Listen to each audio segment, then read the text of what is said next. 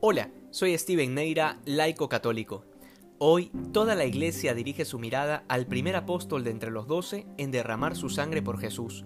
San Andrés, hermano de Simón Pedro, iba de vez en cuando a escuchar la predicación de Jesús y luego volvía a su trabajo de pescador junto con Pedro, hasta que un día su vida iba a cambiar para siempre, y pasaría de pescar peces a ser pescador de hombres, es decir, pescador de almas para Dios. Este encuentro entre Jesús y Andrés es iluminador porque nos permite entender que si no conocemos quién es Jesús, jamás vamos a lograr descifrar quiénes somos nosotros. En Él se encuentra la plenitud de nuestra identidad. El que cree que se conoce a sí mismo pero no conoce a Dios, se engaña. Tendrá ideas superficiales de sus gustos, virtudes, defectos y anhelos, pero solo en Cristo es posible entenderse a uno mismo, por esta razón, él tiene la autoridad de decirle a Simón y a Andrés que dejen votado su trabajo, que abandonen las redes y que lo sigan.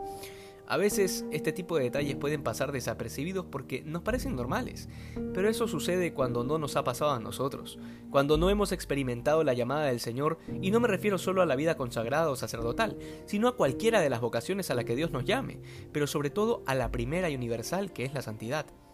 No, no es normal que alguien venga y se acerque a ti y te pida dejarlo todo para seguirlo, que te pida abandonar lo que tú creías que era tu vida para que sea Él quien te demuestre lo que en realidad debe ser tu vida, lo que en realidad te hará feliz. Ese nivel de confianza y abandono en Dios es el que demostró Andrés al momento de dejarlo todo y seguir al Señor. Pero es que además de ese santo mártir, vale la pena resaltar una virtud que en estos tiempos está totalmente olvidada, sobre todo entre los hombres, la valentía. De hecho, el nombre Andrés es griego y significa varonil. ¿Cuánto daño ha hecho el progresismo actual a la masculinidad? Creando hombres débiles, cobardes y engreídos, incapaces de defender lo que creen y peor aún, de defender a los suyos. Justamente en esto radica la actual crisis que vive la familia, porque el hombre no sabe ya cómo ser hombre, cómo ser caballero, desde afrontar los problemas hasta cambiar una llanta. Pues bien, hoy más que nunca necesitamos recuperar la valentía de ser hombres en un mundo que busca feminizar al hombre y masculinizar a la mujer. Una de las peores injusticias es el silencio de los cristianos, el convencerse de que no es con nosotros, que a nosotros no nos toca enfrentar, corregir, enseñar o anunciar. Tú, que me escuchas, entiéndelo, si estás bautizado, tienes la obligación de ser profeta. No de adivinar el futuro, sino de anunciar la verdad. Y si esto te acarrea problemas, pone en riesgo tu trabajo, tu honra, tus amistades o tu vida, bendito sea Dios, porque nada podrá separarnos del amor de Cristo, y la recompensa la tendremos en el cielo.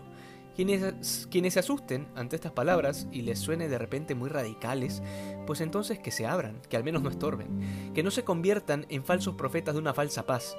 Cristo murió crucificado no por hablar de derechos humanos o para abogar por los esclavos o por darle de comer a los pobres.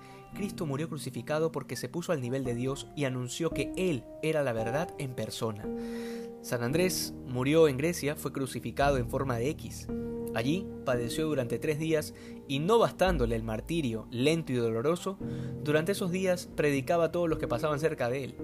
Un feliz día a todos los que llevan su nombre y Dios quiera lleguen por lo menos a su talla en virilidad. Digo por lo menos, porque nuestro ideal es llegar a la talla de Cristo. Que hoy seamos más santos que ayer. Dios te bendiga.